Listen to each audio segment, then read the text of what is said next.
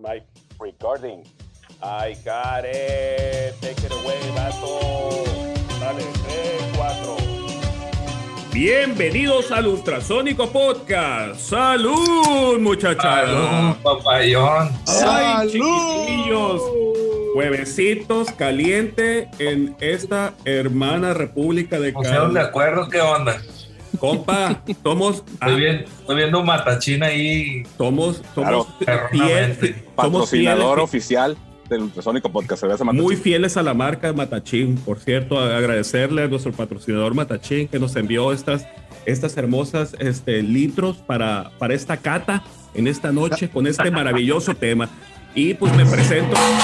Ah, caray. Bueno, me, pre- eso. me presento. Redoble de tambores, pato. Redoble de Redoble tambores. de tambores. Este, eh, me presento, soy Pato, eh, bajista de Ultrasónico, y estamos aquí eh, saludando a mi José. ¿Cómo estás, mi José? ¿Qué rock and roll? Mi Choco, muy buenas noches. Un placer estar con ustedes. Episodio número 80. Redondeando 80. número. Redondeando Correcto. número. En esta Correcto. noche Eh, paso los controles allá, don Miguel Gómez Llanos y Valdés de las Altas Torres. Miguel, ¿cómo estás? Buenas noches. Muy bien, muy bien, Yossi. Este, todos, todos bienvenidos al podcast, episodio 80, como bien comenta Yossi. Eh, los números siempre cerrados, digamos, tienen su encanto, entonces quisimos hacer algo, algo un poco diferente, especial. eh, para, para, el, para el episodio de hoy invitamos a dos buenos amigos, que conocedores, conocedores expertos del tema que Correcto. vamos a tratar hoy. Entonces, pues primero los voy a presentar, voy a invitar a que, a que, a que se presenten también ellos, porque es un podcast Ajá. de audio, para que ubiquen sus voces y pues vamos a empezar a- con nuestro amigo Salvador Gallegos. ¿Qué tal, chava? ¿Qué onda? ¿Qué onda? ¿Cómo están, ultrasónicos? Muchas gracias por la, por la invitación. Un Nuevamente. poco, eh, sí, sí, sí, hombre, es que, que ya, ya, ya nos estamos convirtiendo en, en habituales ahí. Claro, claro, ya de la casa. Sí, mencionar por ahí que Salvador Gallegos, pues músico, músico eh, culichi, que ahorita, eh, nos- desde el año pasado que lo tuvimos en el podcast, nos sorprendió por ahí con su retorno a la actividad de la música original, una propuesta muy buena de Sal Gallegos, que lo pueden escuchar en Spotify. En los últimos meses acaba de lanzar un par de sencillos que por ahí recomendamos ampliamente. Y también tenemos eh, esta noche en el podcast directamente desde la Ciudad de México, podcast internacional día de hoy, a Alfonso Correcto. Madrigal. Adelante, Piolo. Muchísimas gracias, muchísimas gracias por invitarme. Quiero felicitarles por estos 80 episodios del podcast de Ultrasónico maravilloso. Siempre los números redondos son unos números buenos y, y, pues qué puedo decirles, redondos como mi buen Yossi, hermoso ser humano. O sea, yo soy número par y evidentemente tú eres número impar, re cabrón. A huevo, yo soy, yo soy un palo. Claro, pues ya, Y ya ya se quiero, empieza, claro, ya se empieza a respirar la buena onda del podcast. Así va a estar, así va a estar, lo, lo estoy vaticinando, de que va a empezar el ambiente, la- cordialidad. y me, me tuve que detener cuando dije que era un palo porque digo, no es momento, no es momento. Correcto, correcto, Ah, correcto. correcto. Pero, lo, pero te echo de menos, te echo de menos, mi buen Yossi. Agarra asiento, chilango. piolo, y vamos platicando. Así es. Bueno, permítanme platicar a, a- a nuestros podescuchas de qué se va a tratar el episodio de hoy. Hace algunas semanas, por ahí platicamos, Pato y yo, cuando, se, cuando eh, fue el, el- el cumpleaños de Gustavo Cerati, músico legendario latinoamericano argentino, este, pues por ahí que hubiera valido la pena hacer un episodio, ¿no? Entonces, pues, eh, por una u otra razón, pues lo fuimos postergando, pero pues ya, ya llegó la- el momento de hacer ese episodio para hablar Correcto. irremediablemente de Soda Stereo y obviamente de Gustavo Cerati. Entonces, si les parece bien, pues eh, para hablar pues en, en orden cronológico, para que tenga cierto orden y luego agarramos para cualquier otro lado, pues vamos platicando de un poco de Soda Stereo, ¿no? Eh, pues yo creo que el mejor disco de Soda Stereo es el Dínamo. ¿Qué opinan ustedes? De Soda Stereo, ay, coincido totalmente contigo. Yo eh, le, yo le tengo un cariño muy particular a Dynamo. Y este, híjole, no, cabrón. Bueno, yo, yo estaría entre Dynamo y, Doble Vida, ¿no? Pero, pero sí, Dynamo para mí fue un parteaguas en el cambio sonoro que, y en su momento, porque recuerdo haber pasado ese verano de cuando salió Dynamo, recuerdo haberme ido a trabajar con mi abuelo al campo y era el único, y creo que fue como el único cassette que me llevé en el Walkman y lo escuché como 15 días, todo el día. Entonces, realmente tengo ese recuerdo de, de, mucho aire, de mucho campo, de mucho sol, de estar en la trilla del maíz y, este, y eso es el recuerdo que yo tengo del Dinamo, fíjate. Eh, eh, y, y, aparte, pues, que fue una revolución sonora de lo que venía de su estéreo, ¿no? En ese entonces. Fíjate que antes de soltarles, soltarles los controles para que empiecen a platicar de, de sus experiencias, de sus opiniones, de cuáles les parece el, el mejor disco de, de, Soda Stereo, para empezar a platicar de algo, digamos. Fíjate que yo, traigo, a, mí, siempre me pasa una cosa bien curiosa con el Dynamo, que para mí el Dynamo, según yo, es, salió primero que el Canción Animal, ¿no? Por lo, precisamente por lo que platicas, Pato, del, del cambio sonoro, del Canción Animal, pues era más rockero, digamos, y, el, y el Dynamo, pues este, traía más experimentación sonora, digamos, o, muy orientado al shoegaze, que supuestamente así lo catalogan algunos, de que es el único disco de, de rock eh, en español que, que, se acerca a ese género, ¿no? ¿Quién quiere? Shoegaze, no, conozco, no, no, conozco el género shoegaze. Shoegaze. ¿Quién, pero, pero ¿quién es? ¿Quién más? My Bloody Valentine. Ok. Pero fíjense qué, qué interesante lo que está mencionando, ¿no?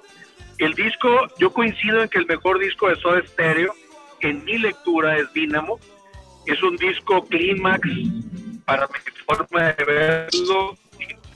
Indiscutiblemente, Soda Stereo fue una banda que fue pues, evolutiva, fue evolucionando, pasa, pasa el Canción Animal, luego viene el Dínamo.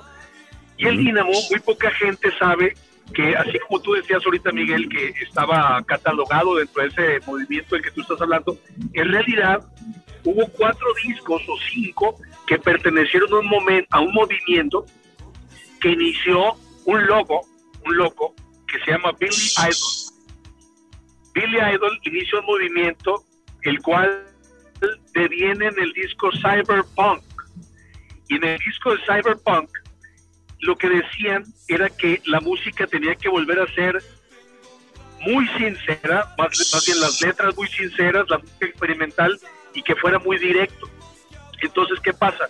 La metáfora, la metáfora había ya llegaba la locura, ya no se podía y entonces vuelven como a poner los pies en la tierra y sacan Cyberpunk, o sacan Cyberpunk, perdón, sacan, sacan Dynamo. En ese mismo movimiento en, el que viene Dynamo, fíjense que cuatro discos vienen. en ese movimiento viene Cyberpunk, viene Dynamo, viene Acton Baby, y viene, el, y viene el disco de The Cult, en donde viene la de Adi Hoffman, What's So Young, ¿Ya sabe cuál es ese disco? It's hard to see this poet's gone.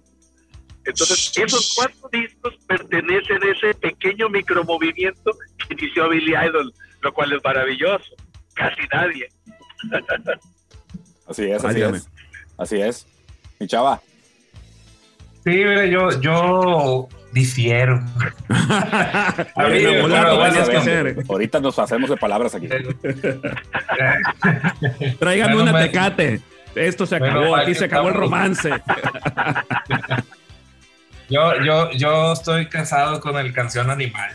Canción animal, ok. Completamente, completamente. El, en los noventas, eh, este, que fue cuando personalmente yo empecé a escuchar más música eh, antes escuchaba más el pop que, que, estaba este, pues en casa, ¿no? Desde, desde Michael Jackson hasta, hasta Emanuel, hasta todos los ¿no?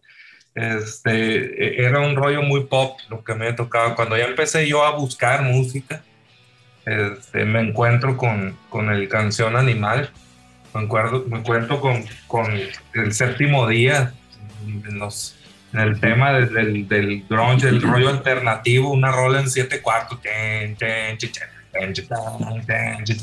Una locura completamente, ¿no? Este, eh, el sonido, el nivel de ejecución, este, pero luego escucho la rola de Sueles dejarme solo y o sea, es un, para mí todo el disco es un trip completamente, independientemente que de música ligera, es quizás la canción más conocida del grupo, ¿no? Y está casualmente en ese, en ese disco. Este, bueno, rolas como el Hombre al Agua, eh, un millón, no, o sea, el disco completo para mí es, es, una joya, ¿no? Este, eh, yo considero que, que es el, el, mejor disco. Mira que, mira que lo está defendiendo muy bien el chavo, está así de convencerme, decir es cierto Fui, un loco pensando el dinamo. Guácala era nomás ruido. Oigan, lo que pasa es que sabes que ahorita apenas me está cayendo el 20, ahorita que está haciendo esta opinión del Chava, de que es como si nos invitaran a una pasarela de Victoria's Secret y le dijéramos, ¿cuál es de las viejas la que está más buena, güey? Pues es que los discos de Soda ah. Stereo son, son, todos son excelentes por sí solos, ¿no? Mm. Y, y ahorita que dice él también que habla de sueles dejarme solo, wow, o sea, hombre al agua, puta, no, o sea, maravillosos, maravillosos. Incluso, aquí tengo una confesión, cuando, cuando el disco de, Canción Animal estaba en, la cima en su momento, 1990, y yo andaba soltero como me gustó la gran mayor parte de mi vida.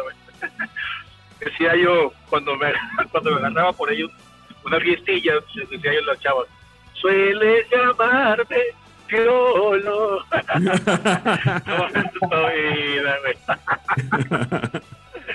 Pero sí coincido con lo, del, con lo de caso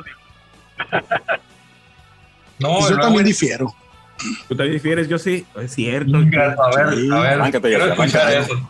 No, va, no vayas a salir con que me hacen falta vitaminas, ese fue el gran disco, ¿no? no, no, no, no, no. A ver, a ver, eh, con, soda con Soda pasa algo muy curioso. Eh, de acuerdo a lo que han comentado, sí, es cierto, es una banda muy importante. Sí, tiene un aspecto evolutivo muy palpable en todo su material discográfico.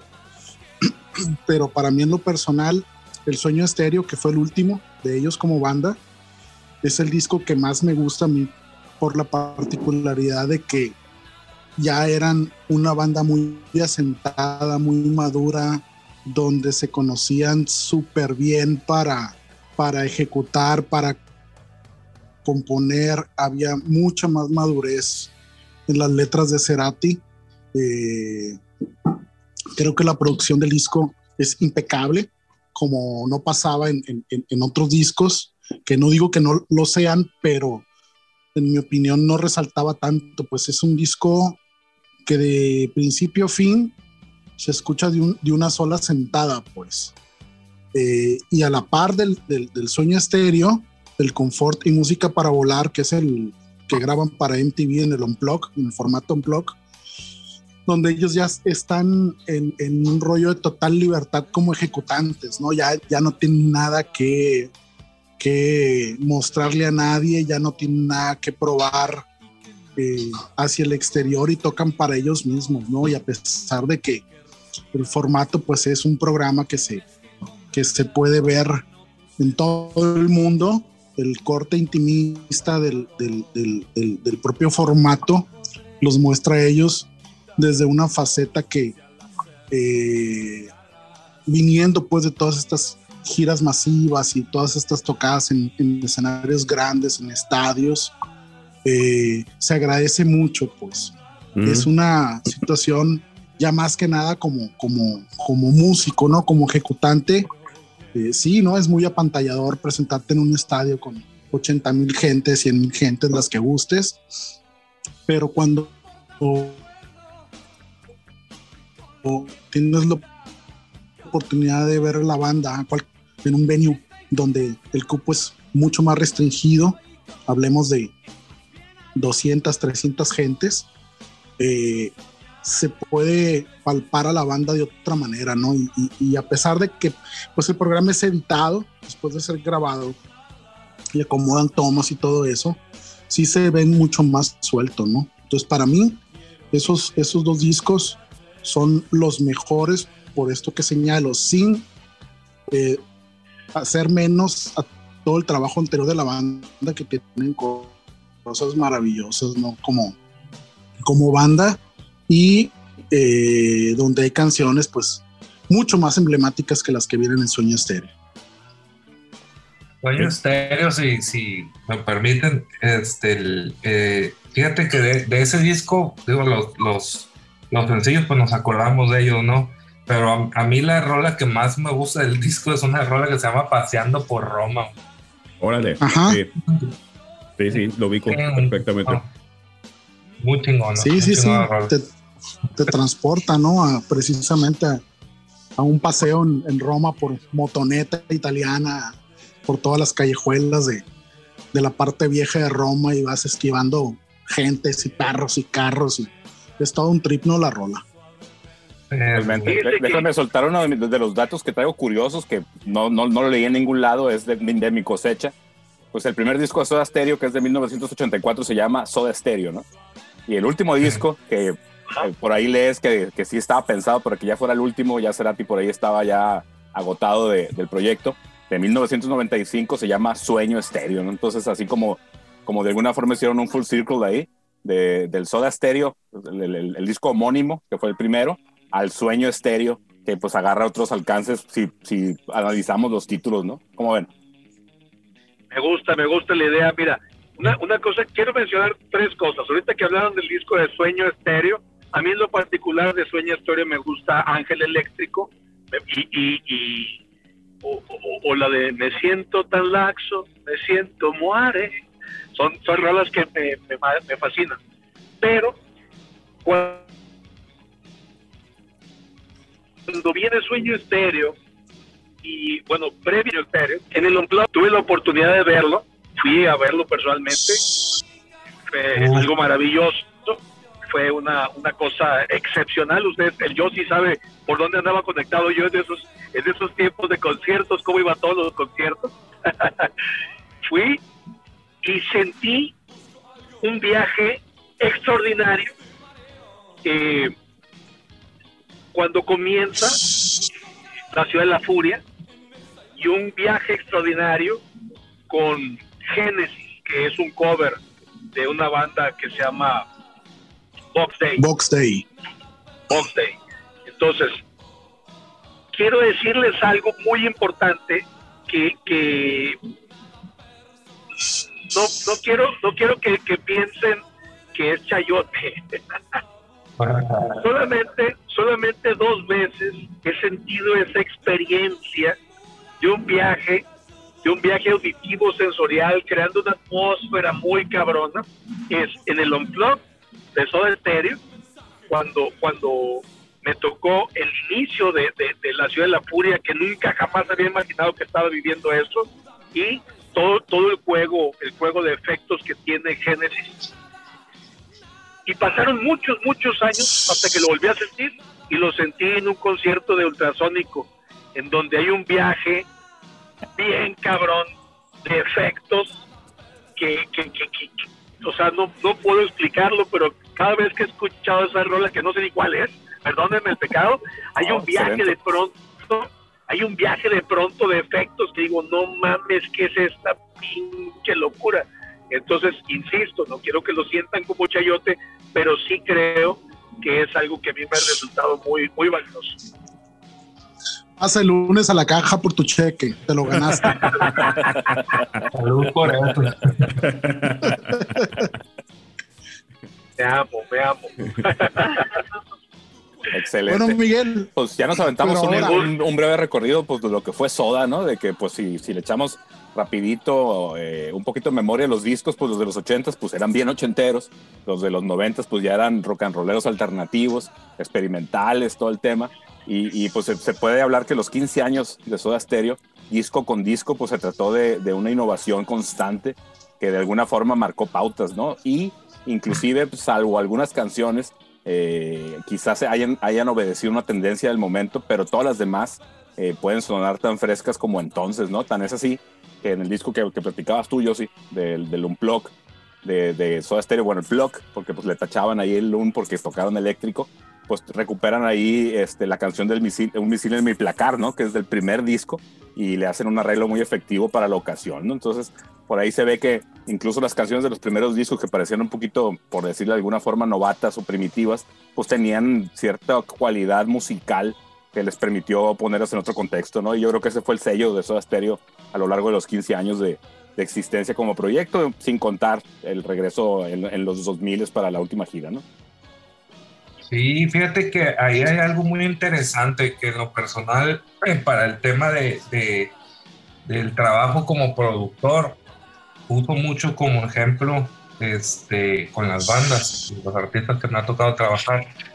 justamente el, el, este, el tema de la, de la canción que acabas de mencionar, este, que sale en el Unplug, como la, como la, la, diferencia, tú escuchas un, una cosa como un ska en, el, en, en, la primera versión o en la versión original, que, que refugiado, muy polis, este, muy polis. y, y, y, pum, lo, escuchas en el, en el, en el Unplug y es otro, otro trip completamente distinto, ¿no? Entonces le digo a la gente yo, porque de repente es bien complicado para uno como artista decir, eh, empiezo el proceso creativo y en qué momento lo tengo que terminar. Porque se convierte en, se puede llegar a convertir en un proceso de nunca acabar una canción, porque nunca terminas estando a gusto claro. con lo que estás trabajando. Y, y, y, a veces pasan los años, años, con las mismas rolas y, este, y la gente no cierra el ciclo de, de, de este, del arreglo ¿no? y de producción. Pues yo le digo a la gente, mira, eh, las canciones son fotografías o reflejos del artista en ese momento, una fotografía del momento. Entonces yo sugiero, y siempre les digo, dejen que eh, la música fluya tal cual como se siente en ese momento y hagamos el corte. Y si de aquí en 10 años, 15 años, 20 años, como pasó con el caso del ejemplo que estamos citando, este, se convierte en una versión distinta que luego termina siendo más o incluso conocida, porque prácticamente ni conocida era, era Así es. previa al, al, al Unplug, ¿no? Pues termina siendo otra cosa, con otro trip, con un arreglo completamente diferente, pero es la misma rola, ¿no? Entonces digo, dejemos que las rolas cumplan, cumplan su, su cometido, las hicimos así, las sentimos así, terminémosla y avancemos. Claro. Después si nos las encontramos de vuelta y las redescubrimos y, las reinterpretamos, bueno, lo hagamos en su momento, ¿no? Entonces, eh, fíjate que es un, eh, lo que comentaste me, me, me, sirve, me ha servido mucho a mí para, para el tema de, de, poder avanzar en las producciones musicales. Claro, claro, es buena estrategia. Mm. Y fíjate, cuando hablan, cuando hablan ahorita, por ejemplo, de los arreglos, de como una canción tiene un periodo de vida y, y, y o sea, tiene, tiene, dice Chava que es el reflejo de ese instante histórico de ese artista. Sí. A mí me pasó, por ejemplo, como estamos ahorita solamente abordando Soda y Serat y ese sí. universo, yo era el más adicto a la ciudad de la furia en la versión doble vida y cuando uh -huh. conocí el Unplugged la otra versión quedó superada. Sí. Superada. O sea, sí, sí lo fue. Ya, yo que la escucho, la escucho como, ah, órale, pero pónmela de los plug. ¿sí? y, es, y, eso es, y eso es otra, otra, es, esa es una nueva, es como una nueva viada, ¿no? Para la canción. Ah. Me gusta, Completamente. Me gusta. Definitivamente lo que pasa es que eh, las canciones, pues de entrada tienen que ser buenas, ¿no? Esa es la base pero como sucede, eh, el intérprete pues precisamente eso debe hacer, interpretar. Y eh, hay muchos casos donde las versiones que hacen otros músicos o el mismo autor de la canción superan a veces al original, lo cual es muy complicado que suceda, pero sí se da. Este es un caso eh, que va en ese sentido, pues eh, eh, lo que dice el Piolo es totalmente cierto. Eh, en este unplug ellos, pienso yo que por este aspecto de libertad, de estar sueltos, de, de disfrutar más, de, de, de, estar relajados, logran hacer eh, algo totalmente distinto y nuevo, ¿no? Oye, evidentemente... Fíjate, retomando esto que dices de, distinto y nuevo sobre el unplug, es, es un tengo un bar un, unos recuerdos relativos al unplug. Una, es un unplug, pero es un unplug eléctrico, ¿no? Con guitarras eléctricas, con bajo eléctrico, sí. ¿no? Entonces realmente fue eh, muy, muy novedoso el formato en su momento, ¿no? Otro de los datos curiosos de este eh, unplug es que el disco en sí contenía aparte otras dos tracks de, de estudio, Planeador y no me acuerdo cuál otra canción, ¿no? Y, este, y otro dato interesante es que el disco contenía eh, material interactivo, ¿sí? que fue muy novedoso para, para la época. Yo recuerdo haber visto ese, eh, ese disco interactivo y en ese momento a mí se me, se me prendió algo por dentro que dije, yo quiero hacer esto, yo quiero aprender cómo se hacen los discos interactivos. Y a raíz de eso, yo me acuerdo que empecé a investigar cómo lo hicieron, en qué lo hicieron este disco interactivo. Me acuerdo que lo habían hecho en una paquetería que se llama Director de, de Macromedia por medio de eh, máquinas de Macintosh en su momento, las que ahora se conocen como Apple o Mac, pero para mí fue como de, güey, yo quiero hacer esa madre, güey. Y me acuerdo que terminamos haciendo para Ultrasónico, creo que hay como tres discos que tienen interactivo, ¿no? De hecho, hay uno, uno de los discos, el algo, creo que tiene fotografías de 360 grados del estudio donde ensayamos del 2006, ¿no? Mentiras, del 2000, el algo, 2004, ¿sí? Con discos interactivos, eh, pero vaya, ese, ese disco de, de Unplug de, de Soda Stereo va partiendo una serie de pautas, como, como le repito, ese tema de que pues, era un Unplug, pero no era tan acústico, ¿no? Tiene la parte de tener temas extras de estudio, tiene la parte de la parte interactivo, leíamos en la mañana que Soda Stereo es la primera banda de rock and roll latinoamericana en sacar eh, un disco compacto y creo que fue el doble vida. Sí, al parecer ninguna banda de rock latinoamericana había sacado un disco compacto y ellos fueron los, los primeros en, en, en, hacer este, este salto a, a, a, lo digital, ¿no? Al formato digital de, de, de su momento, ¿no? Que pasábamos de la cinta del vinilo y, y pues finalmente ya era el, el, el ADD, ¿no?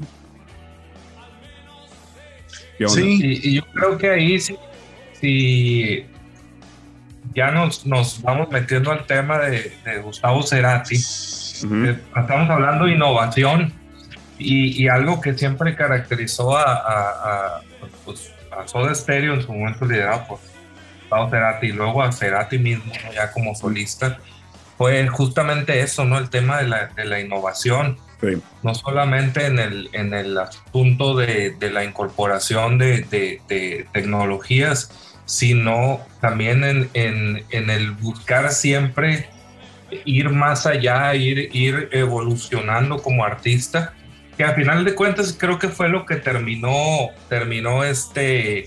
Eh, generando la, ruptura final de Soda Stereo y, el, comienzo de, de, Gustavo, ¿no?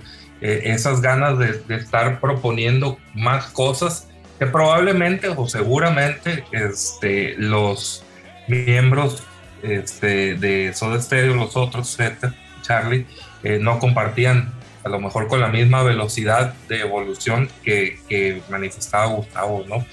Pero es un rasgo de los, de los más interesantes este, eh, que, que, vale la pena rescatar, rescatar de, de, de Cerati como, como, artista, ¿no? La innovación.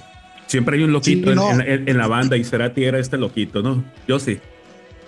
No, pero acuérdense también que antes de la ruptura de, de Soda se lanza El Amor Amarillo, ¿no? Que fue un, sí. disco en solitario de, de Cerati, sí. donde él empieza a explorar algo de lo que se vendrá después ya en su etapa de solista que se inicia pues con, con Bocanada. Ajá. 90 y tantos, 97, 98 por ahí. Amor Amarillo Entonces, debe, de, debe, de, ser de 1992, no, 93. Yo me acuerdo haberlo escuchado en segundo de prepa y me acuerdo haber tenido el cassette, que el cassette era amarillo, ¿no? Y el, eh, y, y el CD, la caja del CD era amarilla. De hecho, ya las últimas cajas de CD ya no tenían este, este detalle porque el bucket, el, el librito de, de, de, El Amor Amarillo tenía un hoyo en el centro que servía pa, para que pudieras mirar a través de la caja amarilla y pudieras ver las cosas de color amarillo. Güey. Pero ya en los últimos CDs de Amor Amarillo ya nomás está una, un circulito blanco, pero ese circulito blanco en los primeros discos eh, estaba recortado para que vieras a través de, de las micas eh, amarillas, güey. Y el cassette era amarillo, güey. Lástima que lo perdí por ahí en algún momento, cabrón, pero tenía esta... El CD eh, también era amarillo. ¿El CD era amarillo? Completa, toda la, la, la- la tapa No, pero y la, la- contraportada era completamente amarilla, pues. Era amarilla, pero el CD, CD como tal no era amarillo, ¿no? Sí, sí, bueno, era era, amarillo. era, era impreso Era amarillo. amarillo, pero no Ah, pero- transparente. Que era- O sea, tenía la portada como color amarillo y tenía ese color como de esos dulces que son de mantequilla, en un envoltorio amarillo. Incluso el celofán en el que venía originalmente el disco también era amarillo. También era amarillo. Una época, una época en la que eso era maravilloso, pues, o sea, Sí, el, el- el celofán, ¿no? El papelito ese. sí. Yo recuerdo haberlo comprado en Mix Up en México precisamente y era, no mames, el amor amarillo, ¿no? Ahora bien, previo Amor Amarillo, la etapa de solista eh, en realidad de Gustavo Cerati comienza desde que hace el Cerati Melero, con Daniel Melero, que es el primero. Sí, eh, Colores ah, es Santos. cierto. Colores Santos. Colores, Colores Santos, es cierto. En la, en la época del Dínamo, fue también por ahí. En la época eh, del El Dínamo. 92, el 92 eh, eh, disco. en sus escapadas del, de- del Dínamo. Me, me- me suena que Y Daniel. Melero, Daniel Melero trabajó mucho tiempo con, con, con, con Gustavo y con Soda. Sí. De hecho, eh, esta de. Ay, ¿cómo se me puede olvidar esta que se me fue ahorita? La de. Trátame suavemente. Ah, trato Alguien me ha dicho que la soledad Esa. esconde tras tus ojos. Esa es de Daniel Melero. No, Rolón, no, no, no, de lo mejor que hay. O sea, en realidad la, la colaboración que tuvo Daniel Melero, yo creo que estuvo a la par del Twiri González también. Y el principal Sí. maestro, es- esto es muy importante, el principal maestro que asciende sobre Cerati era un güey que se llama, todavía vive, Richard Coleman, que tiene una banda que se llama Fricción. Entonces, en el primer disco de Ah, Soda. Stereo, los, los, al- algunos, algunos este, requintos son de Richard Coleman, no son de, no son de Gustavo. Interesante. ¿Cómo me gusta Oye, la música? Ahorita, ahorita que hablas de, de, de- de requintos que no se tocan, curiosamente también está Cerati tocando en el primer disco Caifanes, ¿no? De Caifanes, así es. Ey, ¿Cuál tocó, chava? ¿Tú, tú que eres fan de Caifanes? ¿La No, de no, nada? no me acuerdo, no me acuerdo. se avienta el, el solo Ese- de la bestia humana. Ah, La bestia el, el solo de la bestia humana. Sí, sí, sí. Está súper soda, güey. Está súper soda, güey. Ahí aparece. Y aparecen los créditos, Miguel, ¿te acordarás? Pues no sé, eh, quizá, quizá sí, pero fíjate que no me acuerdo. Ahorita Aparecen los créditos, ¿eh? Es que acuérdate aparecen que, bueno, créditos, no me acuerdo cuándo, cuándo obtuve el primer disco de Caifanes, pero si quizá la primera vez que lo tuve fue un cassette que no traía los créditos, no sé. ¿verdad? No. me acuerdo, pero, pero sí por ese, ese dato de que él había tocado el, el solo por ahí, me lo sé. Y, el, y retomando el Amor Amarillo que platicaron, pues resulta que se lo grabó como en un home studio, una, una Tascam, digamos, un aparato así. Y ya con los tracks se, se fue y los hizo en, en el estudio ya en forma del supersónico, pero los tracks originales, porque por ahí platicaba que no podía replicar esa esencia de, que logró cuando grabó las canciones como viles demos, ¿no? Entonces, Mm. eh, yo me recuerdo, a mí me prestó ese cassette, el buen Héctor Tolosa, el sopilotón. Me prestó Sopi, el el cassette. Sopi Balatas. Me acuerdo, pues para, para el tiempo de ese disco, yo ya, yo ya sabía cómo sonaba una batería, un bajo, una guitarra. Y, y de alguna forma, el escuchar ese disco con una, sin, sin tanta producción, con un sonido más puro de los instrumentos, dije, ah, Chihuahua, pues ahí como que conectas de alguna forma, ¿no? Como que de alguna forma dices, eh, así suena realmente la música, por decirlo de alguna forma, te digo, sin, sin abordar todas las posibilidades de producción de un estudio, ¿no? Y hay algo bien interesante con, el- con todas las producciones de Cerati. Este, cuando está el amor amarillo, yo me acuerdo de, de- de- obviamente la, la, la rola con la que inicia el amor amarillo, pero hay una rola que se llama Pulsar. Con un delay acá. Este. Y ese, no lo una pausa, interesante es, sí, No, es que ese es un sample de Alan Parsons. exacto. Maravilloso, perdóname. Entonces, ahí, ahí lo, Adelante, chaval, adelante, chaval. lo, lo que llama la, la, la intención, este, o, o- o la, la atención, perdón, es el, el, el cómo te va, son como, son como avisos de lo que viene, ¿no? Yo me acuerdo de Pulsar, cuando lo escucho digo, ah, qué chingón, este, pero escuchas el Bocanada y dices, ahí está, güey, o sea, ahí está la semilla del Bocanada en esa rola, con esos samples, este, La, verdad que, de, alguna manera todos los discos a, partir de Amor Amarillo este, tienen rolas que te van avisando que viene en el futuro de, de, las, de las producciones de Gustavo Cerati, ¿no? Me acuerdo muy bien del Pulsar porque cuando escuché el Bocanada, este, escuchas el, el, el tema, por ejemplo, la, la, de Beautiful, You're Beautiful, como lo pensé. Y, y con los delaycitos así, ahí viene. Y, y, y, luego viene Bocanada, pero luego viene el, el tema de los 11 episodios sinfónicos. Y en el Bocanada escuchas la rola de Verbo, Verbo Carne, Verbo no sé qué se llama, Ajá. con un orquestón. Uh -huh. y, y, al tiempo vienen los 11 episodios sinfónicos, ¿no? Con, todo el, con toda la, la, la, la orquesta sinfónica. ¿no? Entonces, está bien interesante cómo, cómo de alguna manera siempre se va adelantando en un disco o te va avisando hacia dónde va a caminar, ¿no? Mm. Sí, absolutamente. Fíjate que una, una, ahorita que platicabas, Chava, de que con toda seguridad, sin entrar en rollos de tabloide ni nada, la resolución Soda Stereo fue porque eh, Cerati, la inventiva, la creatividad lo, empezó a llevar por terrenos que estaban en, en terreno de Zeta Bocio y de Charlie Alberti, ¿no? De que pues, se metían los ritmos y ya se quería meter en los bajos y todo el tema. Y por ahí eh, viene eh, una técnica que es muy habitual en el hip hop, que es cuando, cuando se hizo de un sampler, una Kai MPC 3000, donde podía tomar pedacitos de música, de discos y todo para empezar a crear melodías, y eso es bocanada, ¿no?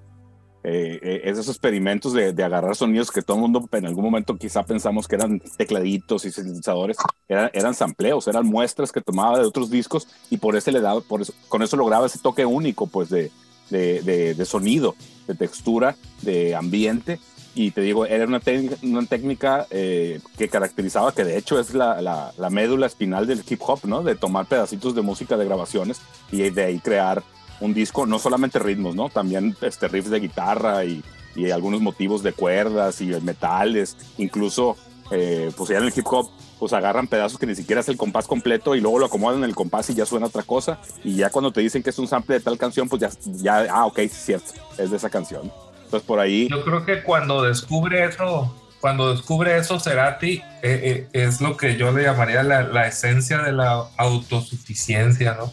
Eh, eh, este, cuando descubre Cerati que, que puede hacer todo, este, sin Z y, y, sin Charlie, yo creo que, que, termina de animarse, ¿no? Me pasó a mí, no me estoy comparando con Cerati, ¿no? Pero me pasó a mí el año pasado eh, que empecé a, o que retomé el, el tema de la composición, que lo había dejado en gran medida porque es bien complicado el asunto de los grupos Digo, para ustedes a lo mejor no, que tienen como 100 años juntos. No, es complicadísimo, es bien complicado. Pero para la mayoría de, los, de, de la gente es, es un tema eh, bastante complicado el, el, lidiar este, con el éxito en permanencia de, de, elementos en un grupo, ¿no? Y, y, este, y entonces eso de repente se convierte en un problema porque dices, bueno, yo quiero el, lo que pueda aportar un otro guitarrista, lo que puede aportar un cantante, lo que puede aportar un tecladista, lo que sea, ¿no? Este, y terminas no haciendo nada porque no tienes una alternativa o porque así lo sientes, ¿no? Que no claro. tienes la alternativa. Cuando yo descubro el, el, después justamente de haber leído este a, a Cerati este disco, perdón, este libro, Ah, mira, te preparaste, machín. Este, después de haber leído este libro y, y, el, y todo el proceso creativo y el anterior que escribió una señora, no me acuerdo, ¿no? eh, donde describe, pues, precisamente ese descubrimiento que hace y cómo para él, él y, y, lo manifiesta tal cual, nos dice, oye, ya hasta el sonido del tintileo de una cuchara, pues, este, grabado me llevaba a, a, a, poder este, generar un proceso creativo y agarrarme de ahí y construir, ¿no? Cuando, cuando me cae a mí, a mí el 20 de eso, este, que empiezo a trabajar con samplers y que empiezo a trabajar con, con programadores, secuenciadores en mi estudio, digo, hijo de la chingada, o sea, tantos pinches años esperando al grupo perfecto o, o, o a, la, o, al, o a los compañeros que, que, van a estar contigo, que nunca estuvieron completamente, cuando puedo hacerlo, ¿no? puedo hacerlo yo solo. Absolutamente. Este, no es un tema de, de sentirse okay, por soberbia, eh, sino es más un tema de necesito hacer algo, pero no lo podía hacer porque estaba atado o supeditado a lo que mis compañeros este, dijeran, o en, o en mi caso, a los compañeros que no existían. Este, Cerati pues tenía dos compañeros que estaban ahí que seguramente presionaban en el aspecto este, creativo para agarrar un rumbo y Cerati seguramente se sentía más atraído hacia otros lados. Y bueno, yo creo que el tema de los samples este, terminan, terminan haciendo entender a Cerati que eh, había una posibilidad más allá de Soda y que eh, podía realizarla a, partir, en gran medida a partir de esto, y lo podemos ver en, en, en, en sus, discos, cómo empieza a incorporar todos estos, estos eh, elementos, sobre todo al principio, ¿no? En los primeros años de, de composición ya como... Sí, absolutamente, absolutamente. Eh, eh, pues es, es, siempre interesante en cómo vivieron ustedes cuando se enteraron que Soda Stereo se acababa. Eh, estamos hablando todavía los, los tiempos pre-internet, donde no se enteramos uno tan rápido de las cosas como hoy. Eh, pues te enteras por ahí en una revista, en el periódico quizá. ¿Cómo vivieron ese momento, pues siendo una banda que pues yo creo que a todos los que estamos aquí nos gustaba mucho? Pero estuvo un comunicado como tal de Soda Stereo se acabó en el, en el MTV Latino o algo así. O, o, o, Lo que simplemente... pasa es que anunciaron, anunciaron que anunciaron que venía la gira del último concierto. Es ¿sí? correcto. Y, ah, y, cuando anuncian que viene la gira del último concierto, la anuncian en cinco o seis países. También tuve oportunidad de atender el último concierto y a mí me dolió. No, pero fíjate que, la, que la, la, gira del adiós, la gira del adiós, la gira del adiós pasó como 10 años después de que no había soda, ¿no? Este, fue en el 2007 por allá y ya había habido, no, un gap no, no, importante sin soda. No, no, no, A ver. No, no, eh, no, no, no. Fue la, primero fue el último concierto en 1997. Tienes razón, tienes razón. Y luego en 2007 fue la gira, la gira Me Verás Volver. Tienes razón. A la que también fui. Tienes razón. Me Verás Volver. Yo también fui. En todos los conciertos, en todos los bueno, vi, vi a Soda Stereo en varias ocasiones y a Gustavo también. Pero en los conciertos importantes de Soda Stereo fui acompañado por el César Amen. Mira. Incluido en Unplugged. Qué valor. Maravilloso. No, fíjate no, que, el César, no el Gerardo. O sea. Fíjate que de, de, de este tema eh, que comenta Chava, pues donde Cerati descubre todos estos aspectos técnicos para hacer música a base de sampleos y de y de cosas nuevas que le permitían generar un, un, contenido distinto a lo que venía haciendo Soda Stereo, yo soy de la opinión siguiente. Creo que a partir de ese momento, Cerati, que ya era un letrista eh, bueno, todas las canciones de, de Soda o la mayoría tienen un aspecto muy particular en cuanto a la lírica, en cuanto a la, a la literatura que se crea para vestir la canción el manejo que le daba a las palabras, el acomodo que le daba a las palabras, la melodía que le imprimía al texto para poderlo cantar, pues siempre fue muy particular, ¿no? Pero creo que a partir de estos esfuerzos que comenta Chava, la parte lírica de Cerati sube y sube mucho. Eh, siempre he sido la opinión de que el argentino en general, por su propia idiosincrasia y su propia forma de construir el lenguaje hablado, más aparte toda la influencia de la literatura del cono sur que viene muy influenciada por, por Europa, por España, por Italia, por Francia, les dan a ellos un contexto de lenguaje muy distinto al, al, de los demás países latinoamericanos, ¿no? Entonces ellos tienen un manejo muy, muy particular, muy onírico incluso en el uso de los adjetivos y la forma en la que van construyendo las, las letras de las rolas eh, son sorprendentes pues cuando no tienes un lenguaje o una construcción de lenguaje o una expresión en el lenguaje eh, que por momentos en el caso de los argentinos es muy dulce. Siempre me ha llamado mucho la atención la forma de hablar del argentino, no, no la tonalidad en sí, sino la forma en la que expresan las ideas, en el sentido de que eh, cuando alguien te platica, pues tú más o menos vas captando el mensaje, la idea, y te vas construyendo paralelamente en el mismo momento las frases que te pudieran estar diciendo en ese momento, pero el argentino siempre deja caer un adjetivo que le da otra otro contexto al mensaje y, ejemplo, lo, y, lo, amplía. Pon un ejemplo de esto. Pongo un ejemplo. ¿O te refieres a un misil en mi placar que nunca supimos que era placar hasta después de quién sabe cuántos años? No necesariamente el, meter palabras eh, poco comunes, sino más bien el, darle una definitividad a la línea de la letra. Por ejemplo, se me ocurre, hay una canción que se llama Avenida Alcorta, no sé si la recuerdan. Sí. Y, así empieza la letra, ¿no? Avenida Alcorta. Amor amarillo, claro que sí. Y, las, y la siguiente palabra es cicatriz. Mm. Entonces, ¿cómo, ¿cómo relacionas tú una calle y le das un espectro muy amplio con una sola palabra que es cicatriz? Mm.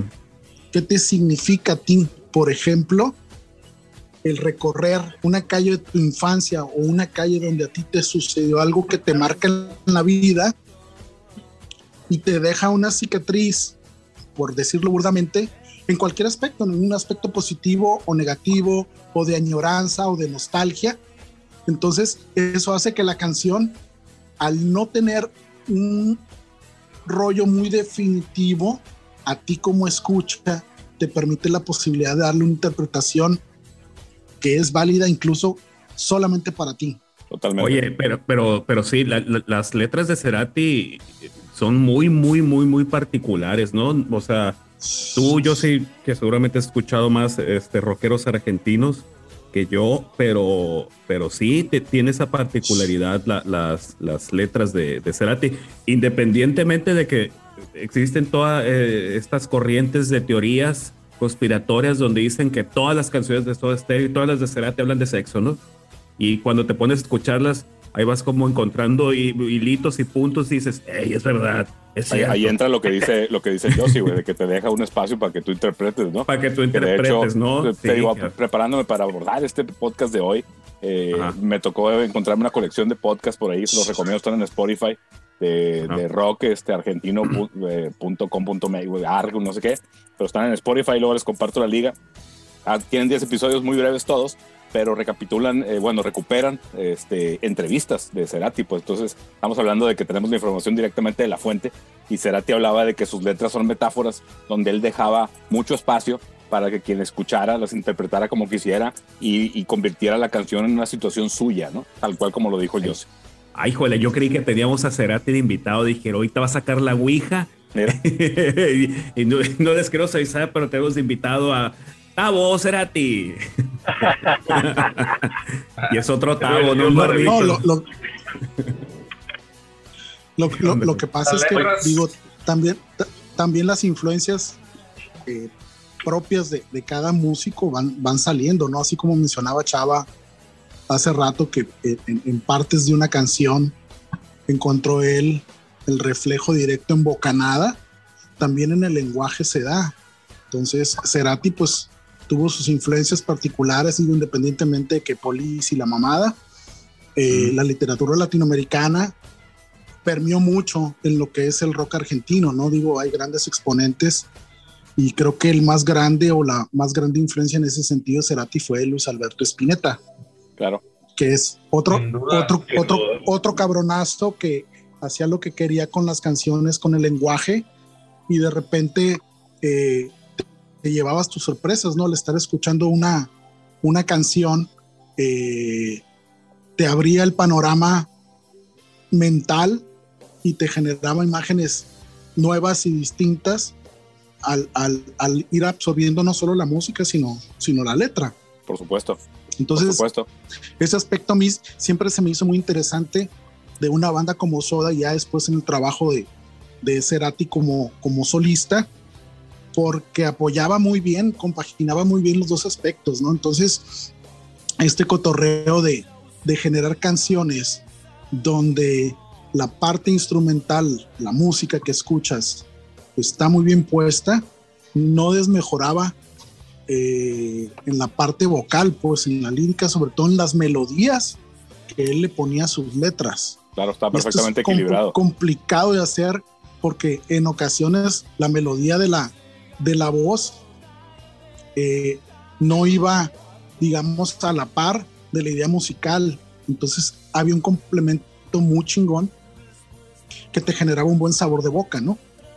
Claro, ese complemento melódico que, que logró Cerati, sobre todo en ya sus trabajos eh, solistas, eh, es lo que te deja a veces eh, muy, muy- de una forma muy sólida el poder de una frase, de una que, que construye por ahí, que igual si se fijan, pues no todas las estrofas de los versos de las canciones de Cerati a, a veces no tienen sentido una con otra, ¿no? Pero cada una tiene su sentido y esa es la parte bien padre. ¿no?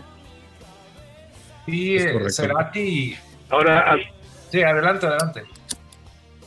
No, solamente quería hablar un poquito acerca de cómo, o sea, hablamos ahorita mucho de, de la lírica, de Cerati, de, de- de su estructura, y quería solamente eh, añadir que una cosa muy importante, no solamente del argentino, sino de Gustavo Cerati particularmente, es su, su multiculturalidad. O sea, él era un hombre multicultural eh, que incluso, pues, vivía en Chile. Que en, en donde los chilenos y los argentinos son casi por naturaleza antagonistas, ¿no? O sea, hay un antagonismo entre Santiago y Buenos Aires. Entonces este güey, parte de sus colaboradores más, más inteligentes eran chilenos también, ¿no? Entonces, eh, yo pienso que, que, que, bueno, estamos teniendo este podcast Claro. particular de Cerati por un solo motivo, por un solo motivo, y es que el güey era un chingón. Ese es el pedo. Por eso, chingada madre. A huevo. Está. ¡Salud! Ah, salud. ¡Salud! No hay mejor resumen que eso. Yo, yo voy a brindar, yo voy a brindar con fresas con crema que pedí unos tacos ahorita, güey. Eso, eso. Muy apropiado. Muy Fíjate- apropiado, fíjate que que, te hacer un- representa muy bien. Podemos hacer un episodio de Fresas con Cremas, legendaria fresas con crema, 80. cabrón. Gran banda, gran banda de chicos. Gran banda, banda. Este, tenía una canción, que se llamaba Tour. Así es. Ya están Adelante. divagando y para Adelante. regresar un poquito, Adelante, Chava. El Chava, el Chava quería poquito. platicar algo de la, de la A ver. lírica. Adelante, a Chava. ver, chava, dale. Sí, el, el, el tema de las, de las letras con Cerati definitivamente es, es algo que, que, eh, en lo particular siempre me, me cautivó mucho. La forma en cómo acomodaba siempre eh, o cómo encontraba el acomodo para mí perfecto de algunas frases. Y yo creo que el, el respeto que le tenía a- a- al tema de la, de la composición lírica, pues se, se deja ver muy claro en, en- en una de las frases de una de las canciones donde dice que eh, este, la poesía es la única verdad.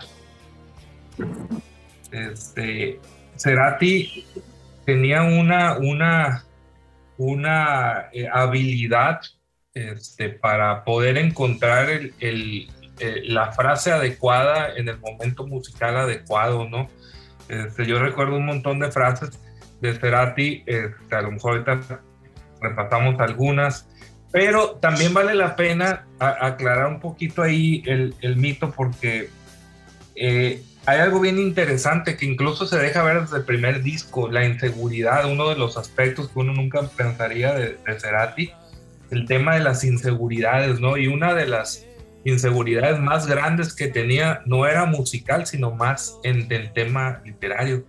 Este, se auxiliaba mucho de compañeros, de amigos, de su hijo, incluso en los discos como solista, este, para terminar de armar las letras, las frases de las canciones. Siempre comienza, comenzaba con bosquejos, con tarareos, con lo que se te ocurría en el momento de estar cantando para generar la melodía. Pero la letra siempre terminaba siendo lo último de sus, de sus producciones y en gran medida por la inseguridad que tenía este, a, la, a la hora de, de- de terminar de definirlo. Uno pensaba, bueno, al menos yo antes de leer los, los libros este, biográficos de Cerati, pues me lo, me lo imaginaba eh, tal cual lo estamos planteando ahorita en un principio, ¿no? Como un, como un personaje que tenía bien claro el cómo definir, cómo encontrar e, esa frase con melodía a la parte estructural de la música, ¿no?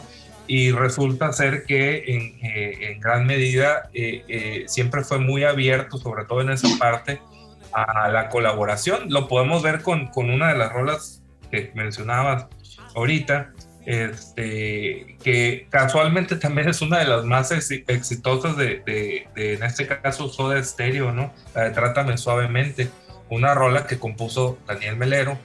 El primer disco, el primer intento de Cerati como, como solista o abriéndose de Soda Stereo, lo hizo acompañado de Daniel Melero también. Eh, el primer disco, el primer sencillo, es una rola de Daniel Melero, pues. Este, entonces se ve como siempre se, ah, en el tema de, las letras se dejó acompañar mucho y este, se abrió a las posibilidades que le podían dar sus compañeros de, composición, incluso con su hijo Benito, ¿no? Entonces algo bien interesante que yo en lo personal no me lo imaginaba, pues yo me lo imaginaba eh, este, todo lo, opuesto, ¿no? Un vato muy seguro, a la hora de, a la hora de componer en tema de, letras, ¿no? Y ahorita haciendo eco a lo que estás diciendo, él a su vez, siendo un tipo tan prolífico y tan polifacético, como incide sobre otras personas precisamente con las letras. Y por ejemplo, Shakira, que yo me, a mí me gusta mucho Pies Descalzos y algún trabajillo de ella a lo largo de la historia, tiene tres canciones top que son de Cerati, que, que coescribió con Cerati. Así es. Entonces, Me encanta la de No. Exactamente, No, por ejemplo, wow, ¿no? O sea, y, Gustavo, pues, era un tipo, era un tipo, digo, eh, he, leído también la, biografía que estaba ahorita mostrando Chava, y he estudiado mucho la, vida de Cerati. Eh, yo sí creo que era un tipo plural. Eh, no, no, sé si cuando Miguel menciona pues que, la separación de la banda comienza porque Gustavo pues quiere comenzar a, incidir sobre otras áreas eh, que no le corresponden, la melodía, y el bajo. no sé si eso haya sido tanto como llegar a un punto en donde yo siento que llegaron a un punto en donde ya no había para dónde hacerse, pues. Por supuesto.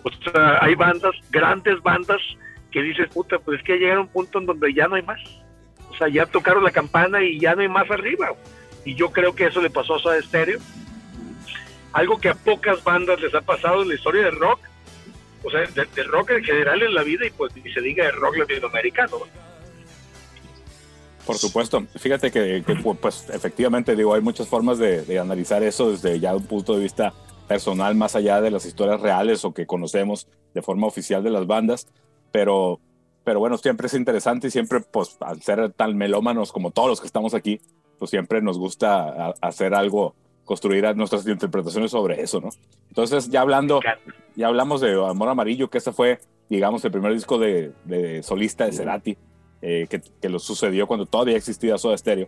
Eh, pero pues llega el Bocanada, llegan, eh, llega Fuerza Natural, llega Ahí Vamos, llega Siempre Soy, eh, ¿cómo, cómo, recibieron ustedes esos discos? Porque el, Bocanada, siendo, digamos, el amor amarillo, tomando en cuenta que es como un disco muy básico, como un, como un primer acercamiento a Cerati eh, como solista, pero pues llega el Bocanada, es un trancadazo del 1999, y luego ya empezamos a conocer otros, otros aspectos de, de lo que fue la carrera solista de Cerati con, con diferentes matices en, a lo largo de todos sus discos. Eh, ¿Cómo recibieron este, cada, eso, cada uno de esos discos y y pues entrando, recuperando la dinámica inicial, ¿cuál les gusta más, no? De ser a ti como solista. Chava. Uh, bocanada para mí fue eso, una bocanada de aire puro, de, música, este, con un nivel de composición y de orquestación de, otro mundo, ¿no? El mismo Cerati lo describe, me tocó leer por ahí algún artículo, no sé si de Rolling Stone, donde, donde habla en la emoción, ¿no? Hasta el punto de las lágrimas cuando, cuando eh, en el estudio Abbey Road empiezan a, trabajar en la orquestación, la orquesta sinfónica y, empiezan a trabajar en la mezcla y todo. y, el, furor que le, le, causó pues escuchar sus temas, ¿no? Con este nivel de complejidad ya armónica, etcétera. Eh, para mí eh, fue, fue algo que, que, yo, yo descubrí a Cerati con Bocanada, no lo descubrí con Amor Amarillo, no lo descubrí con Colores Santos, eso lo descubrí después. Cuando ya quise entender más a Cerati, ¿no? Este, le esculqué poquito y dije, ah, cabrón, había amor amarillo. Y le esculqué más, ah, cabrón, había colores santos. Y, y hasta había hecho una película ahí. Y bueno, eh, lo empecé a descubrir esas partes después. Para mí, el descubrimiento de Cerati fue Bocanada. Y, representó eso y sigue siendo uno de, de mis discos favoritos. Este, era definitivamente el, el disco to go este, off the record, si le borran esta parte, te las digo. Este, pero la borran, ¿no? Porque. ni madres, ni madres. ah, no, pues no puede, cabrón. bueno, un momento de suspenso, eso lo vamos a dejar para el, para el after. Este, fuera de cámara, se van a perder ese, esa declaración de nuestro buen amigo Chava Gallegos, pero adelante, adelante, ¿qué quiere platicar? De los discos de, Gustavo Cerati como solista, grandes canciones, ahorita recuperando lo que dijiste, Piolo, de Shakira, pues hay un par de, hay algunos temas de Cerati ahí por ahí, y por ahí en el podcast que les platiqué hace un momento que les paso el dato completo por si los quieren escuchar, es Paseo Inmodal, así se llama el podcast, es una serie de 10 episodios, está ahí en, en, en Spotify completo, y la de Crimen, la de Crimen, por ahí platican que iba a ser para Shakira y luego Cerati dijo, no, esta, me la quedo, ¿no?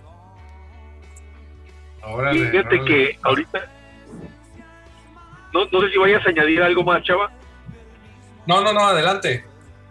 No, pues no quería cortar la idea. Eh, mira, a mí me tocó conocer la obra de Gustavo, obviamente de Soda, eh, estando en un hospital en 1986, diciembre del 86 tuvo un accidente y ahí escuché por primera vez, claro, eh, ellos ya tenían el disco de Soda Stereo, Soda Stereo en el 84, pero ya cuando sale el Nada Personal y sale el video que tiene esa, eh, esa ¿cómo se llama?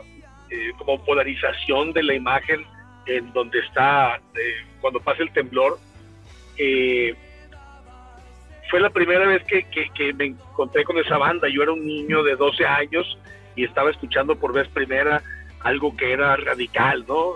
Y eso que en mi casa era una familia musical. Pasa el tiempo, me voy, me voy involucrando, o sea, del 86 viene, viene el ruido blanco, en el 87 viene el 88, 89, en 88 viene Nada Personal, en 90 viene Canción Animal y simultáneo a Canción Animal o un poquito adelantito viene Colores Santos, empiezo yo a volverme un sodestereómano y Gustavo Ceratiesco, así todo adicto, y este, y, me fui involucrando en, la música de, Soda y de Gustavo, en su locura, y este, y, acabé eh, yendo a buscarlos, o sea, yendo a buscar a Soda, yendo a, buscar a, buscar a Gustavo a sus conciertos, en donde los pudiera ver. Eh, me tocó verte eh, en concierto Dínamo, una cosa maravillosa, tipo 92, quizás fue verano del 92 en la Ciudad de México. Empecé a involucrarme, involucrarme, y hace un rato mencionaba yo acerca de cómo se fue, de cómo es una banda progresiva, no en el sentido progresivo del rock, sino que se va viendo su progresión, cómo va avanzando, se va viendo cómo Gustavo va comenzando a, tener su propia independencia, si se le puede llamar de una manera, porque creo que siempre fue Eugenio independiente. Y, o sea, yo, yo comencé a escuchar como, como, como solista a Gustavo en tiempo real con el Colores Santos, después con el Amor Amarillo, después se viene todo este impas en donde aparece ese disco del que mencionaba Chava que se llama Más Bien, que es el de la película, ah, es un soundtrack por ahí que tiene, y también tiene otro que se llama Plan B, ¿sí? Eh, que, es como un V Plan 5, con unos chilenos maravilloso también. De manera que cuando llega a Bocanada, lo que sí puedo decir desde mi perspectiva es que, como dice Chava, fue pues una explosión, una explosión de creatividad, Abbey Road, todo. Y ya era un vato que estaba ya en ese momento el vato se había escapado, ¿no? De, de, de, de, de, de los parámetros de cualquier ser humano, pues el vato ya estaba en una frecuencia muy distinta, en donde para mi gusto, y, y, y haciendo alusión al rock y su nacimiento en Inglaterra y el por cual lo, por lo cual muchos opinan que el rock debe ser de inglés, etcétera, llegó al nivel de los ingleses, pues. O sea, yo sí creo que los ingleses siguen teniendo el dominio mundial del rock, eh, en general, masivamente, o sea, proporcionalmente ellos tienen el dominio, pero ya, ya, Gustavo ya se estaba sentando en el nivel de, primera gente, ¿no? O primeros niveles. O sea, yo pienso que para ese momento Gustavo, que se autoproducía y producía a otras personas, ya estaba, por ejemplo, por encima de un Phil Manzanera, ¿no? Por mencionar algo, ¿no? Qué bonito. Qué bonito. Y yo sin tomar, güey. Mira, y, y manejando, y manejando. A ver, ¿Sigo- Pato, a ver, manejando? a ver, Pato, a ver, yo sí. Este, disco favorito, canción favorita. De No, eh, eh, ma- más bien, ¿sabes qué? Recuerdo el, el Bocanada, como empieza el disco Bocanada. Recuerdo ese momento como cuando escuchamos por primera vez el disco de Radiohead de Kid A, ¿no? Que, que, que empieza con, con estas percusiones de... Y porque aparte eran unas percusiones como entrecortadas y, y- y no está... No sé si está a cuatro cuartos, güey, pero está... tin, Es la magia del sampleo. tin, tin, tin, Cuando metes, un- cuando, cuando metes una ¿Cu- cosa. ¿A cuánto está, tiempo. chava? ¿A cuánto está, chava? Seis octavos. Seis octavos, cabrón, ¿no? Entonces, o sea, si era, si era como de, güey, esto yo no lo he escuchado, jamás, en ningún lado he escuchado eso, ¿no? Y, y están estos ritmos entrecortados y luego, pues, este tema de, de, de- de raíz y de pronto, pues, vienen un montón de temas, güey, si, si el disco, no me acuerdo cuántas rolas tiene, güey, pero vamos a poner que tiene 10 rolas. De 10 rolas, 9 eran maravillosas, nue- 9 eran obras cumbre, cabrón, ¿no? Entonces, porque aparte, a mí se me tocó escuchar a Cerati Melero y se me tocó escuchar Amor Amarillo, pero ya después este tercer trabajo solista, Bocanada es como de ¡puf! increíble, tan así que los discos posteriores se me hace que ya no llegaron a, a el nivel de Bocanada, que mira que los discos posteriores siguieron siendo muy buenos, ¿no? Pero, Claro. pero, pero vaya, Bocanada fue, fue un escopetazo para mí como cuando empieza el, el disco. Es esa rola de cómo empieza y es así de, es- de este nivel de, ¿sabes qué? Esto no suena a Soda Stereo, esto no suena a, a nada que haya hecho eh, eh, Gustavo, ¿no? Esto, esto es otra cosa distinta, ¿no? O sea, este vato no es el de Soda Stereo, no es el de Amor Amarillo, no es el de Melero, no es, es otro, es otra persona. O sea, increíblemente distinto, nuevo, refrescante. Wow, hasta, así lo recuerdo en, en- en su momento. Mi José, Ultrasonico Fíjate que- Podcast, estás en vivo. Fi- episodio 80. Episodio Fíjate 80. que en mi caso pasó algo muy curioso. A mí me gustó tanto el sueño estéreo que yo sinceramente pensé que eh, iba a haber algo más como banda. Eh, es un disco tan bueno en mi opinión que creo que con todos los antecedentes pues de lo que había hecho Gustavo en solitario antes de la desintegración de Soda eh, iban a, a dar otro salto. Yo pienso que sí había posibilidades musicales para lograr otro muy buen trabajo, otro disco, porque yo sentía a la banda mucho, muy madura en Sueño Estéreo. Entonces, cuando ya finalmente se desintegran y sale el, el Bocanada, sí, evidentemente por todo lo que comentan, eh, pues es algo muy distinto a Soda. Y ahí es un poco engañosa el sentimiento porque para el fan de la banda, para el fan de Soda, el Bocanada pues no tiene nada que ver con Soda, suena distinto, qué chingados estoy escuchando, por qué está haciendo esto, etcétera, etcétera, ¿no?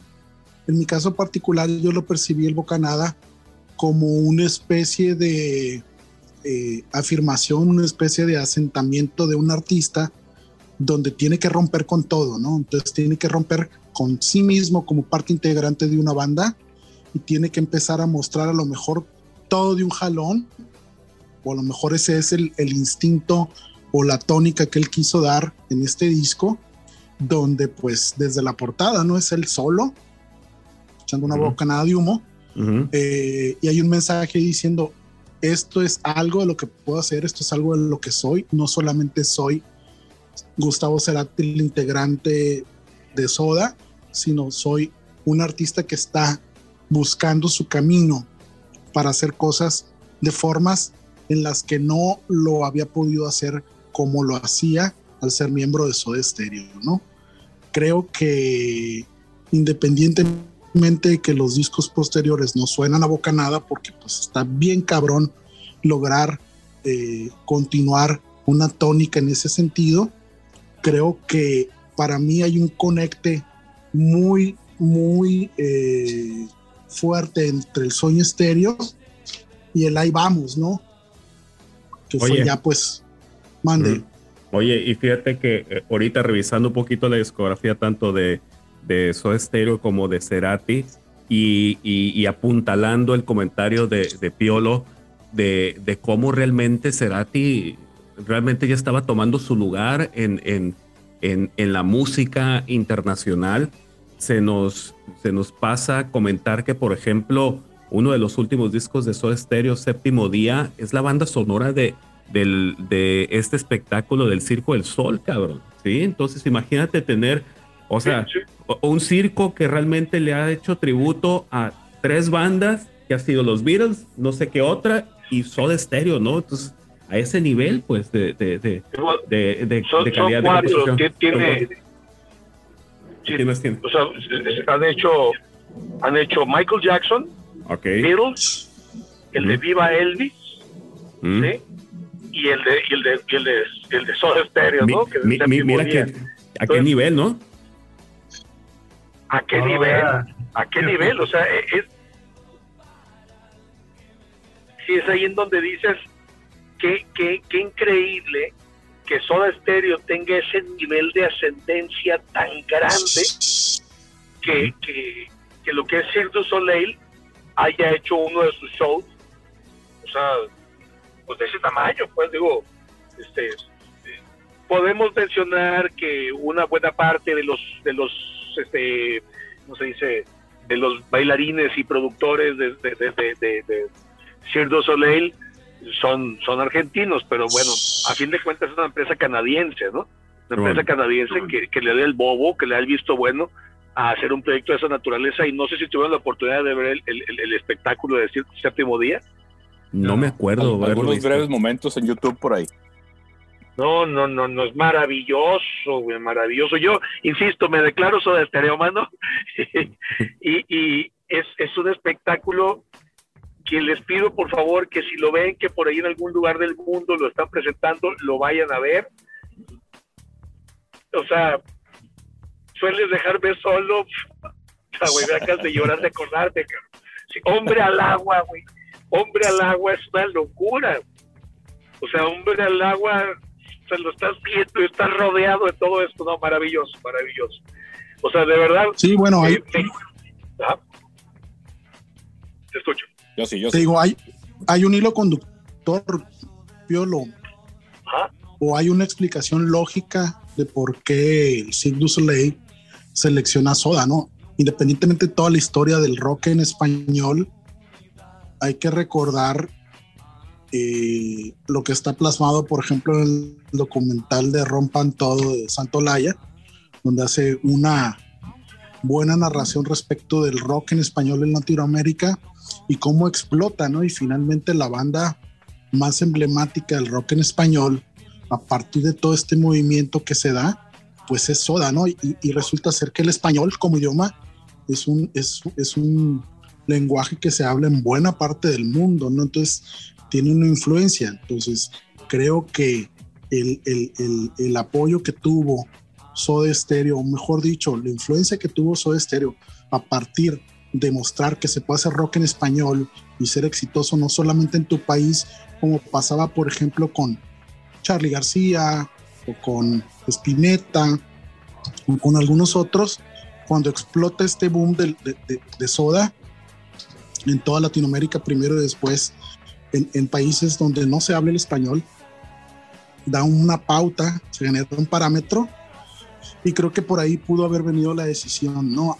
Ahora, además, eh, hay que señalar que el, trabajo de la banda es un trabajo muy completo donde puedes generar un soundtrack con los mejores temas de la banda y te da pues para estar varias horas pegado a la bocina, escuchando rolas de muy buena manufactura, con mensajes muy chingones en cuanto a la letra y que son muy variadas las canciones entre sí, ¿no? Porque hay de todo.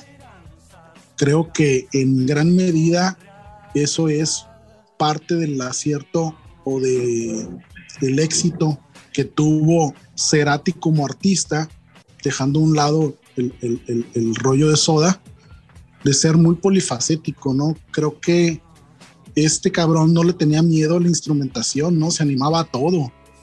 Eh, tuvo una etapa por ahí de DJ, este, usó orquestas, regresó a los guitarrazos del rock y siempre apoyado por unas líricas muy interesantes, ya fueran, como lo mencionó Chava hace un momento, con la colaboración de otros músicos o ya fueran de su propia manufactura, creo que se fue asentando y le fue perdiendo el miedo a hacer las cosas. La parte de la inseguridad que menciona Chava es muy importante porque el artista siempre va a ser un ser inseguro, siempre va a tener una duda. Y generar una canción y plasmarla en un disco, en un trabajo y soltarla, pues siempre te genera un temor, ¿no? Porque finalmente es mostrarte como eres ante el mundo en, medio de las luces y, y, no sabes cómo va a ser recibido el trabajo. Pero sí pienso yo que aunque existe la inseguridad, se tiene que generar la confianza en el artista para poder soltar las cosas, pues. Hay muchas ocasiones en, en que uno se autoflagela al momento de estar grabando, queriendo dejar todo súper perfecto. Y pues finalmente el ser humano es un ser imperfecto que hace lo que puede con lo que tiene. Y este, en este caso, pues estamos hablando de un ser humano que hizo lo que pudo con lo que tuvo y resultó que pues fue una cosa muy, muy chingona. Tan es así que estamos hablando de alguien que influenció en muchos sentidos a mucha gente en muchos países de formas distintas. Incluidos, incluidos todos nosotros, ¿no? Eh, y bueno, este, pues todo, todo lo bueno siempre se acaba. Yo creo que ah, llegó el momento de hacer, eh, pues no un resumen, ni mucho menos, sino de decir quizá eso que nos quedamos con ganas de decir de este tema. Yo quiero aprovechar para, eh, para decir un par de cosas, de, también redondeando un poco las ideas que dijo Yossi. si eres un músico que tocas la guitarra para componer, no tengas miedo de dejar la guitarra a un lado y componer con otra cosa, ¿no? Y siempre, eh, eh, si alguna enseñanza eh, yo, yo, me, yo me quedo del rock argentino es darle esa importancia a la letra, ¿no? Porque en los grupos mexicanos, sin entrar en un, sin entrar en un rollo de, de crítica a rajar, como suele ser, eh, hay veces que la letra es nada más como para llenar el requisito de que la canción vaya cantada, ¿no? Y en el caso del rock argentino, no solo Cerati, no solo Soda, eh, siempre tiene un peso muy importante la letra y por eso logran canciones memorables que trascienden el tiempo y en buena medida eh, el, rock mexicano pues tiene algunos chispazos por ahí, pero se queda corto en la mayoría de los casos y sería bien padre que cuando menos hablando de bandas mexicanas empecemos a apostar por ese lado, ¿no? De darle mucho peso a la letra de, en conjunto con la música para, para lograr aterrizar esos temas esas canciones que se vuelvan eh, para siempre, ¿no? Que, no tengan un momento particular en el tiempo, sino que cuenten historias tan complicadas o tan comunes, tan interesantes, que toquen a la gente y se convierten en eso, ¿no? En canciones para siempre, en soundtrack de las vidas de todos y, y, nunca dejar de aprovechar esa oportunidad del maravilloso lenguaje que es el español con todo y la controversia que siempre está presente de que el rock es en inglés, ¿no? Adelante, ¿quién quiere, quién quiere eh, participar aquí en esta recta final del Ultrasónico Podcast episodio 80? Yo quiero añadir dos cosas. Adelante. Eh, cuando en el final menciona, menciona Josie eh, acerca de una de las etapas polifacéticas de Gustavo cuando fue DJ, en ese mundo en donde él tenía un proyecto que se llamaba Rocco, ¿sí? en aquellos años yo estaba muy involucrado por los bares, particularmente con el Sapio y el 225 y ese universo de los santos. Y el Sapio se asoció con una persona en Mazatlán y pusieron The Box, que era un bar en Mazatlán. Y me dice un día el Sapio, ¿qué onda, güey? ¿Cómo ves? ¿Anda este güey de gira? ¿Lo traemos? Y Gustavo Cerati se presentó en The Box en Mazatlán como DJ. Sí, The Box era, era, era- era un complejo de ahí de, de antro, este, sala, venue de- para presentaciones en Así vivo es. y estudio, ¿no? De Así hecho, por ahí hay varios discos de artistas mexicanos que alcanzaron a grabar ahí cuando existió ese proyecto. Adelante. Entonces dije que quería decir dos cosas. Una es esa y la otra en donde hablas acerca de que alguna banda mexicana tenga este power. Yo creo que el rock mexicano tiene muchos huevos, ¿sí? Que ha habido grandes bandas y las hay, grandes bandas de rock, ultrasónico incluido, claro está.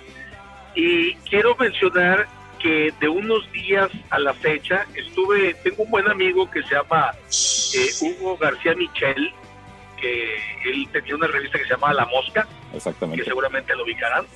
Ok, Hugo García Michel es muy buen amigo mío, estuvo, estuvo ayer en mi casa Órale. y Juantier, y me dice, hablábamos acerca de esto del rock y de que cómo estamos batallando, me dice, Piolo, es que tienes que escuchar a The Wording.